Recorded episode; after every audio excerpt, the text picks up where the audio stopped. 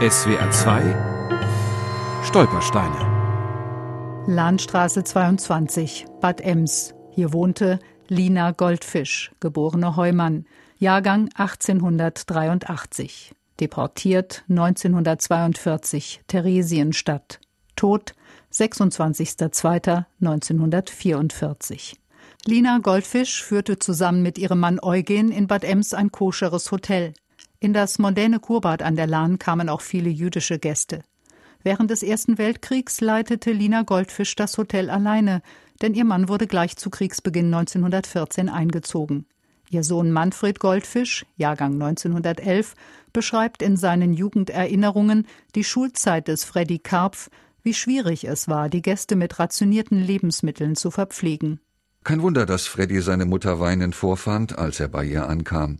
Ich weiß nicht, was ich tun soll, sagte sie, als sie ihn in den Arm nahm. Ich habe weder frische Eier noch Butter und Marmelade für die Gäste, die noch da sind. Nach dem Krieg machten Inflation und Besatzung der Familie zu schaffen. Als die Nazis an die Macht kamen, gab das Ehepaar das Hotel auf und zog zu Verwandten nach Köln. Von dort wurde Lina Goldfisch 1942 nach Theresienstadt deportiert, wo sie zwei Jahre später starb.